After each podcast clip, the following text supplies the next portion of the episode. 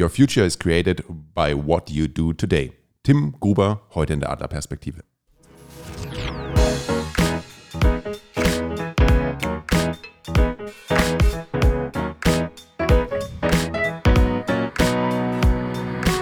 Adlerperspektive. Der Podcast der Jungadler. So, ich habe gegenüber von mir einen Hai sitzen. Der hat schon ein Haiflossenzeichen gemacht. Unser lieber Tim Gruber ist heute zu Gast. Herzlich willkommen, Tim. Herzlich willkommen, schön, dass ich, dass ich da sein darf. Und äh, an meiner Seite ist natürlich wie immer die liebe Luisa. Servus, auch dabei. Kurz ich wollte heute mal einsteigen einsteigen. Mhm. oder mal was sagen, Okay. dass stets von den Gästen und Hörern Nikolas Stimme gelobt wird. Mhm. Ich habe noch nie, ich habe noch kein Lob bekommen für meine Stimme. Also bitte dran denken, schreibt mal auf Instagram oder Co., dass die Luisa eine wunderbare Stimme Habe hat. ich nicht. Ich lispe sogar leicht im Podcast, finde ich. Hm. Gut, wir kommen zurück zum, Zum Wichtigen im Thema. wichtigen Thema. Ähm, wir haben heute zu Gast unseren lieben Tim. Äh, der Tim ist ein äh, ja, Self-Made-Macher, würde ich mal sagen. Äh, er hat Gekauft. Schon, gekauft. Den, den Spruch nehmen wir. Äh, der Einstiegsspruch, äh, ja, den haben wir aus seiner LinkedIn-Page äh, ja, kopiert. Ähm, und äh, da möchten wir heute so ein bisschen mit äh, drüber sprechen, was dahinter steckt, was hinter dem Mann Tim Gruber steckt, ähm, was er schon alles erlebt hat. Äh, Tim, vielleicht stellst du dich einfach in ein paar Worten selbst kurz vor. Super, super gerne. Ähm, ich habe natürlich eure vergangenen Podcasts auch gehört. Dementsprechend kann ich mich auch sehr gerne als Kind Nürnbergs bezeichnen. Also ich bin ähm, 1995 im wunderschönen Nürnberg geboren, groß geworden. Ähm, klassisches Stadtkind. Ähm, das halte ich mir bis heute. Also Käfer, Krabbeln und Co. ähm, ich habe 2013 mein Abitur gemacht. Ähm, damals schon sehr, sehr präzise gewusst, äh, vielleicht auch deswegen der Spruch auf meinem LinkedIn-Profil, ähm, was ich tun möchte und dass ich da eigentlich jederzeit sofort loslegen sollte. Habe dann damals Sportmanagement auf Bachelor studiert und ähm, davon gefolgt noch einen Sport Business Development Master hinten drauf gesetzt und habe eigentlich, ich sag mal, seitdem ich 13, 14 bin, mein, mein Leben versucht, dem Sport zu widmen. Also jeder kleine Junge möchte mal Fußballprofi werden. Ähm, dem Ziel bin ich auch nachgekommen mit mehr oder weniger Erfolg. Ähm, es hat dann mal zu zwei Einwechselpartien in einer U19-Bundesliga geführt, aber das war es dann auch schon. Die Erkenntnis, dass die Profikarriere bei mir nichts wird, die war zum Glück relativ früh da und ähm, hat mich dann davor bewahrt, dass ich mein Abitur irgendwie ähm, wirklich über die Binsen gehen lasse. Und ähm, habe aber den Kontakt zum Sport sehr, sehr beibehalten und bin dann direkt nach dem Abitur wieder zum ersten FC Nürnberg gewechselt und habe dann dort mit jungen 18 Jahren äh, eigentlich auch meine ersten beruflichen Schritte gemacht, ähm, äh, Trainerscheine absolviert äh, und bin dort sehr, sehr schnell in diese Maschinerie Nachwuchsleistungszentrum reingerutscht. Und das war natürlich für mich damals ein perfekter Fit zwischen Studium und ähm, täglichem Doing. Und das waren so die Anfänge. Und wie geht's weiter? Ähm, nach drei Jahren Herzensverein und Herzensstadt ähm, war dann klar, dass man irgendwann auch mal Veränderung braucht. Und ähm, die habe ich mir dann über die Stadtgrenzen hinausgesucht und bin ähm, zum Kleeblatt gewechselt, ähm, zur Spielvereinigung Kräuter Fürth. Äh, da dann nicht mehr im sportlichen Bereich, äh, sondern eher im Bereich äh, Betriebswirtschaft, Marketing, Sponsoring, was auch sehr, sehr gut gepaart zu meinem Studium damals war. Und so konnte ich dann behaupten, dass ich nach sechs Jahren mehr oder weniger Vollzeit arbeiten mit irgendwie Vollzeitstudium auf der linken und rechten Arschbacke mit Wuppen ähm, meine ersten Erfahrungen gemacht habe und wusste aber dann auch, dass ich definitiv nicht länger im Profisport bleiben möchte. Und jetzt hört man sich das so an und denkt sich so, okay, krasses Leben. Und dann fällt du dazwischen äh, kurz diese Zahl, ja, 1995 in äh, Nürnberg geboren. Wenn ich jetzt richtig gerechnet habe, 26, richtig? Korrekt, ja, korrekt. Ähm, In der kurzen Zeit, glaube ich, äh, schon so eine Vita hinzulegen und all diese Dinge erlebt zu haben, das ist, äh, glaube ich, auf jeden Fall einer gewissen Motivation geschuldet. Äh, Hast du die von Anfang an oder hast du da so ein Ziel und Leitbild, äh, wo du nachstrebst? Ich könnte jetzt in die tiefen Psychologie gehen und meine Eltern betrachten und Probier's mal aus. ähm, ich würde tatsächlich was finden. Also ich glaube, jeder ist von, von ähm, Wahrnehmungen in seiner Kindheit geprägt und bei mir war es einfach, ähm, ich glaube auch durch das Getrenntsein meiner, meiner, meiner Eltern, ähm, so das behütete Daheimsein bei meiner Mutter und das Prinzip Leistung bei meinem Vater. Ähm, ich werde mich nie vergessen, äh, als ich mal, ich glaube, es war die neunte oder zehnte Klasse, äh, kurz vorm Durchfallen war. Äh, dann gab es ein kurzes Krisengespräch und es wurden mir in Internatspapiere auf den Tisch gelegt mit der Info, solltest du es nicht schaffen, gehst du dorthin. Okay. Ähm, dementsprechend war ich relativ früh, ich glaube, alles, was mit Erfolg und Leistung zu tun hat, auf einem gewissen Drill, was ich aber heutzutage gar nicht negativ sehe, sondern ähm, es war ein gewisses Leistungsprinzip, äh, nachdem ich auch zumindest väterlicherseits erzogen worden bin, ähm, was dazu geführt hat, dass ich immer sehr schnell das, was ich tun wollte, auch erfolgreich tun wollte und ich immer Angst hatte, Zeit zu verlieren. Also ich würde es fast beschreiben als ein bisschen getrieben sein. Das hat auch Nachteile.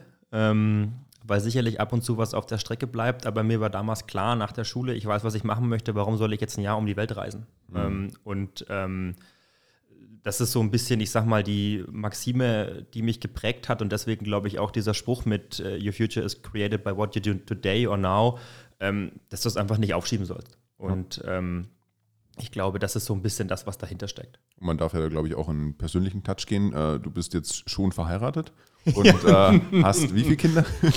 Also Tipp für die Zuhörer, nicht nachmachen, nein, Spaß. ähm, ich, hatte das, ich hatte das große Glück, ähm, rückblickend, dass ich in sehr, sehr jungen Jahren, ähm, zumindest was mein Bauch und was mein Kopf gesagt hat, äh, die Frau fürs Leben gefunden habe. Ähm, und dann fängst du natürlich an mit 19 oder damals sogar schon 18 auch ein bisschen Verantwortung zu übernehmen. Äh, meine Frau ist ein paar Jahre älter, das heißt, du musst gucken, dass du irgendwie die Lebenswege übereinander legst. Und ähm, dadurch ist es jetzt so, dass ich sehr, sehr positiv mit 26 sagen kann, dass ich verheiratet bin, zweifacher Papa bin und ein Haus gebaut habe. Der Baum fehlt noch. Ich glaube, wenn ich den Baum nächstes Jahr im, im Garten pflanze, dann habe ich alle alle Haken auf der privaten Seite auch erledigt und ähm, würde es rückblickend genauso wieder machen, ähm, würde es aber ganz bewusst niemanden als Blaupause fürs mhm. Leben mitgeben, so früh diesen Schritt zu gehen. Aber da merkt man, was im Endeffekt äh, ja, dahinter steht, wenn man vorankommen möchte und äh, wenn man sich ein Ziel setzt und äh, ja, danach handelt. Jetzt hast du ja gemeint, äh, dein Vater und du haben euch an den Tisch gesetzt und haben über ein Internat diskutiert. Ja. Äh, mir wurde gesagt, äh, ja, du besitzt ein recht gutes Verhandlungsgeschick. Äh, ist das damals dann auch gefördert worden oder äh, war das dann ganz klar, da gibt es nichts zu diskutieren? also ich glaube, da habe ich mitgenommen zu lernen, wann ich einfach die Fresse halten sollte und wann auch ein, eine gute Verhandlungsstrategie sehr schnell zunichte gemacht werden kann. Und äh, es war aber definitiv prägsam. Also ich ertappe mich oft, dass ich einfach, ich würde sagen, Verhaltensweisen oder ähm, ähm, Grundstrukturen bei mir erkenne, die irgendwo aus dieser Zeit hervorgehen. Aber ich glaube, das tut jeder in, in, in irgendeinem Sinne. Und ähm, ich glaube, als damals Jugendlicher oder junge Heranwachsender war es sehr auf Konfrontation. Mittlerweile bin ich fast dankbar, dass es so gewesen ist. Ja, ich glaube, das ist halt eine, die klassische Praxis. Äh was dich nicht umbringt, macht dich härter. Und wenn du es früh übst, dann äh, glaube ich, kommt da immer ein, äh, ja, ein sehr gutes Learning bei raus. Äh, und wie hast du neulich gesagt, Louis, mit dem Fehler machen? Ich weiß nicht, warst du es? Mit dem, äh, ich bereue nur an meinen Fehlern, dass ich sie nicht früher gemacht habe, nee, dann hätte ich länger was davon gehabt. Ja, der ist auch gut. ich glaube, das ist äh, da so ein, so ein ja, sehr sehr wichtiger Punkt, dass wenn man äh, früh an Dingen arbeitet und eben auch getrost die Verantwortung für sich selbst übernimmt ähm, und eben aber auch die Verantwortung für seine Fehler übernimmt, dass äh, das dann einen ja, relativ schnell fördert. Jetzt hast du ja vorhin in deiner Kurzvorstellung so ein bisschen gemeint, jo, ja, also Sport wusste ich dann irgendwann, dass es nicht meins ist. Woran hast denn du das erkannt? Also du warst ja wirklich tief auch mit drinnen, wenn ich jetzt das richtig sehe. Nachwuchsleistungszentrum beim FC Nürnberg, dann bei Gräuter Fürth, das sind ja doch hier schon namhafte Vereine.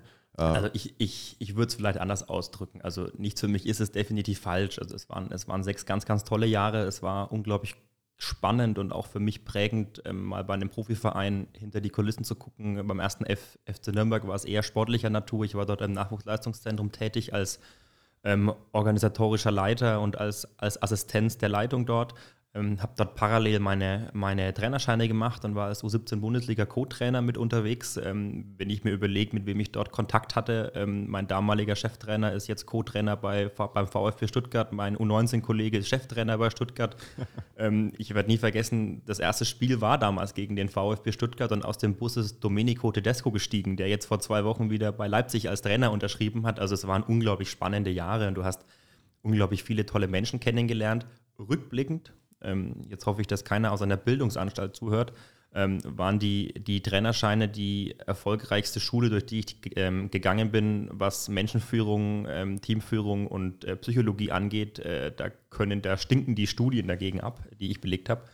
Ähm, und dann war mir aber sehr, sehr früh klar, wenn ich dort weiterbleiben möchte, vielleicht auch wieder durch den Erfolg getrieben, dann möchte ich dort eine gewisse Position erlangen, weshalb ich damals auch äh, zur Spielvereinigung Greuther Fürth gewechselt bin, mal ganz raus aus dem Bereich sportliche Seite, sondern wirklich betriebswirtschaftlich, weil der Wunsch irgendwo immer da war, du wirst mal Sportdirektor. Sportdirektor, wenn du schon kein Profi wirst, wirst du Sportdirektor. Und dann kam aber die Erkenntnis leider sehr früh, dass mir auch für den Sportdirektor die 200 Bundesligaspiele fehlen. Und äh, dass ich mir, glaube ich, so viel Fachwissen aneignen kann, wie ich nur möchte, dieses Geschäft, diese Blase funktioniert, wie sie funktioniert. Ähm, und du brauchst ein gewisses sportliches Standing, äh, Standing auch oder auch die gewisse Beziehungen, um dort den nächsten Schritt zu machen. Und da war mir einfach klar, dass ich, dass ich mir zu schade bin, um mich dort die nächsten fünf bis zehn Jahre aufzuarbeiten und nicht den Erfolg zu haben, den ich gerne hätte. Ähm, war aber auch die drei Jahre bei Gröder Fürth, gerade im Vergleich zu Nürnberg, super spannend. In der Zeit ist die neue Haupttribüne dort gebaut worden im, im Sportpark Ronhof. Wir hatten große Vermarktungskonzepte. Wir haben damals ähm, in dem Team, wo ich mit war, ähm, den ganzen Puma-Deal eingefädelt. Also das waren wirklich super tolle Erfahrungen, ähm, von denen ich heute noch zehre und ähm, weil ja auch immer ein großes Thema auch bei euch im Podcast, äh, Podcast ist Netzwerk. Ähm, das waren die Grundsteine für auch meinen beruflichen Erfolg heute, weil du einfach angefangen hast, dir ein eigenes Netzwerk aufzubauen. Und da glaube ich, dass Fußball, ich glaube, jedes einzelne Fußballspiel ist Netzwerk. Ähm, egal, ob das jetzt unter den Fußballern, unter den Trainern ist. Äh, in meiner, hm, ich würde mal sagen, gymnasialen Karriere und in der, äh, im Studium gab es dann die ersten Fußball-Apps, so, die man auf dem Handy habe, wo man die ganzen Nachrichten durchgescrollt hat. Und irgendwann ist einem schon so irgendwie aufgefallen, die kennen sich alle untereinander. Die, äh, jedes Spiel, wenn dann, dann der ja, Sportvorstand mit äh, ja, ja. den Leuten oben auf der Tribüne sind und so, ich weiß nicht, ob die da nur Fußball schauen äh, sondern die treffen sich natürlich. Und äh, ja, wenn viele Menschen zusammenkommen, die alle eine sehr starke Vita haben, ähm, die in der Welt unterwegs sind, die äh, auch ja, mit, sage ich mal, viel Geld um sich äh, ja, schmeißen, ist wahrscheinlich der falsche Begriff, zumindest bei den meisten. Ähm, sie gehen mit hohen Summen um, sie haben viel Potenzial und viel Möglichkeiten und jeder Fußballclub ist ja mittlerweile da dann auch eine Firma geworden, wenn man das so ja, beschreiben kann. Also definitiv. Es, es hat auf, auf jeden Fall ähm, den Begriff Wirtschaftszweig verdient. Ähm, du sagst gerade eben mit Geld um sich schmeißen. Ich würde es doch genauso zitieren, im positiven wie im negativen. Ich glaube, man kann dort sehr, sehr viel Gutes über Business lernen. Du siehst aber auch, wie Business rational nicht passieren sollte, aber was ist heute schon rational? ähm, in, dort, wenn es eine emotionale Komponente gibt, passieren Sachen gerade mit Menschen, die viel Geld haben und gerne sich auch in Positionen bringen möchten durch ihr Geld, die du rational nicht erklären kannst. Und das war schon auch eine sehr, sehr spannende Schule, wenn du einfach siehst, wie wirklich, jetzt reden wir von Nürnberg und Fürth, wir reden jetzt nicht von Bayern München, äh, Arsenal London und Co., aber ähm, die Grazien aus der Metropolregion, die dort tätig sind, ähm, denen mal über die Schulter zu gucken, das war schon sehr, sehr beeindruckend.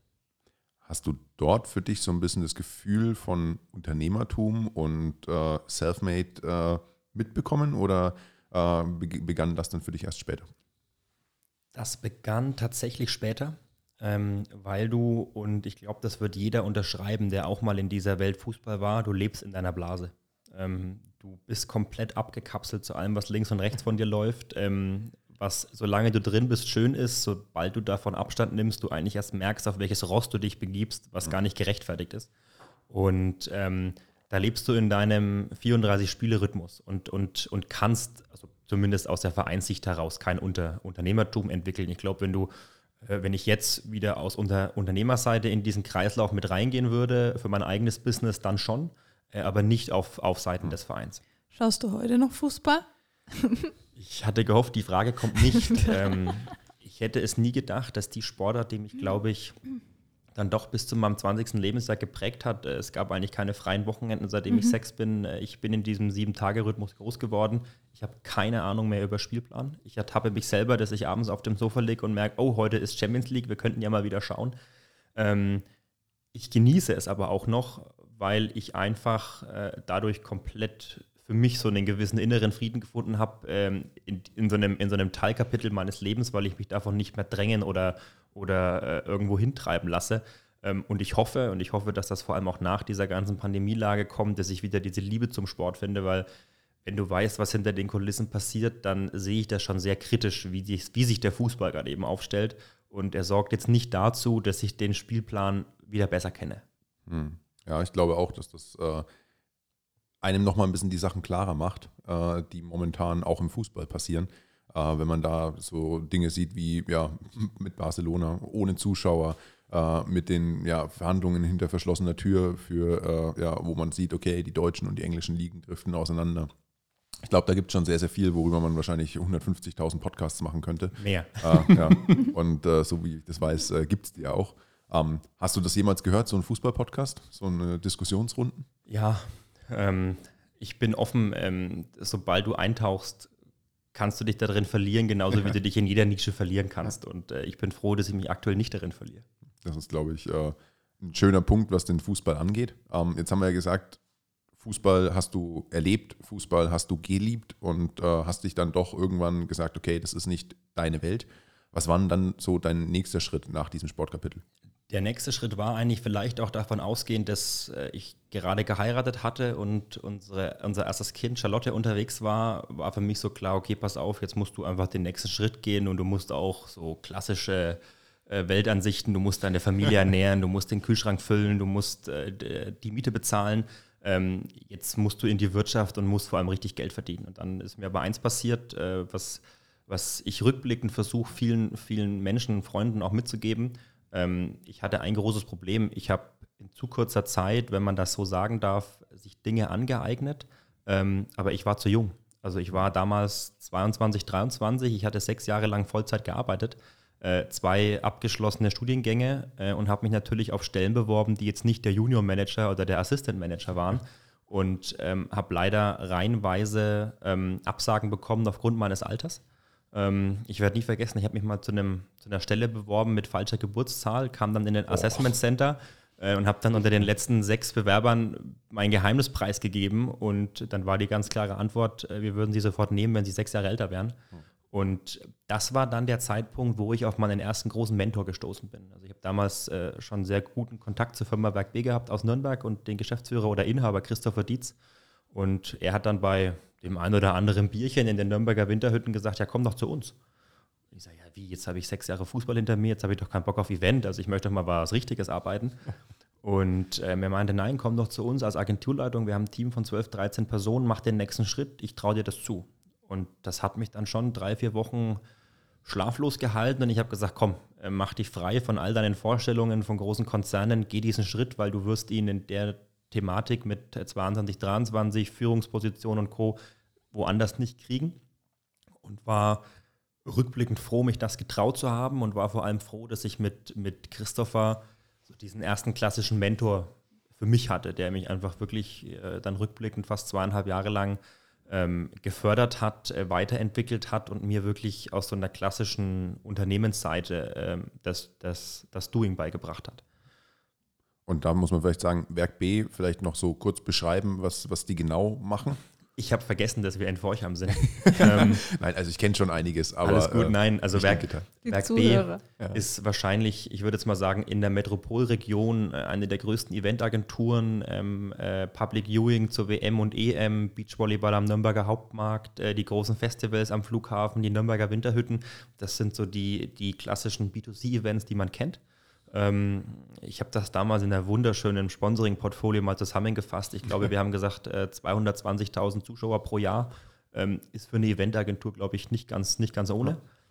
Und ähm, da war ich unglaublich stolz, mit dem Werk B Events Logo durch die Stadt zu laufen. Jeder Gastronom kannte dich, du konntest überall äh, eine Weinschorle trinken, Espresso, das war ein wirklich schönes Leben. Und äh, ich habe vor allem unglaublich viel managementseitig und auch, und auch netzwerkseitig gelernt durch meinen, durch meinen Mentor.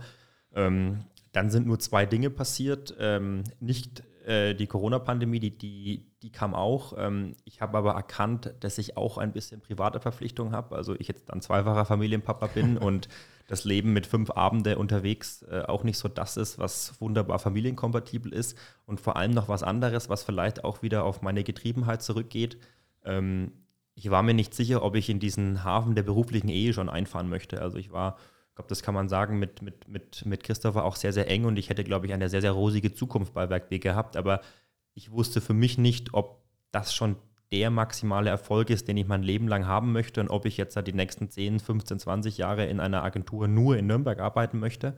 Und ähm, hatte dann eigentlich, ich glaube, das zweite große Los auch in meinem beruflichen Leben. Das erste war definitiv Christopher, das Ähm, das zweite, ähm, die Firma FG Meier auf mich zugekommen ist. Ich dachte mir erstmal, wer, also wer ist FG Meier und wo ist überhaupt Langenzenn? Äh, für die, die es nicht wissen, Langenzenn ist so 25 Minuten von Nürnberg-Fürth entfernt, äh, irgendwo im Langenzenn Valley, wie wir es mittlerweile auch nennen. Und ähm, dort der Inhaber auf mich zukam und meinte, hey, pass auf, wir sind, ich nenne es mal Innovationsagentur, wir machen wir kommen aus dem Ladenbau und wir machen jetzt ganz viel digitalen geilen Scheiß und wir nennen das Ganze Customer Experience. Und wir bräuchten da jemand Branchenfremdes, der sich um Struktur, um Zukunft, um Ausrichtung und um Weiterentwicklung kümmert. Und ähm, dann hat man sich halt mal so ein bisschen kennengelernt, wie auf so Dates früher. Also für mich als verheirateter Mann war das nicht mehr ganz so firm. Ich musste mich da erst wieder ein bisschen ein, einfügen in die Welt des, des Flirtens und wann zahlt wer. Und ähm, irgendwann hieß es dann, hey, pass auf, hast du Lust bei uns äh, mit einzusteigen äh, als Partner und als Geschäftsführer? Und dann dachte ich mir, okay, jetzt musst du drüber nachdenken. Und ähm, dann bin ich mal vier Tage Skitour gegangen. Ganz allein mit meinem Bulli in die Berge gefahren. Ähm, und dann kam ich zurück, das war im Februar 21. Und dann wusste ich, okay, du hast eine Entscheidung zu treffen und ich habe sie getroffen. Und ähm, dann ging alles sehr, sehr schnell und ich bin seit 1.3. quasi ähm, mit an Bord bei FG Meier und äh, sorgt dafür, dass wir die Welt des, der digitalen oder innovativen Agentur weiter voranbringen. Das klingt äh, für mich wirklich wie so ein Perfect Match oder das äh, doppelte. ich hab nie getindert. wie so das äh, ja, doppelte Match. Erst äh, Frau und Familie und dann auch noch beruflich äh, das Ganze perfekt äh, ja, eingefädelt. Ähm, wie es insgesamt dann da weiterging, äh, das würde ich mir gerne mit dir in der ja, zweiten Folge dann mit anhören. Mit mir auch. Mit dir auch, ja. Ich habe ja. hab wenig gesagt. Es war so spannend, eure, euer ja. Gespräch. hat mich echt ein bisschen zurückgehalten. Aber ich glaube, das äh, bringen wir dann in der, in der, im zweiten Teil yes. dann äh, mit Tim Gruber ein. Äh, was ist FG Meier und äh, ja, was ist da alles passiert? Wir bedanken uns da fürs Zuhören und äh, Tim, vielen Dank, dass du dabei warst. Danke euch. Bis dann. Tschüss. Tschüss.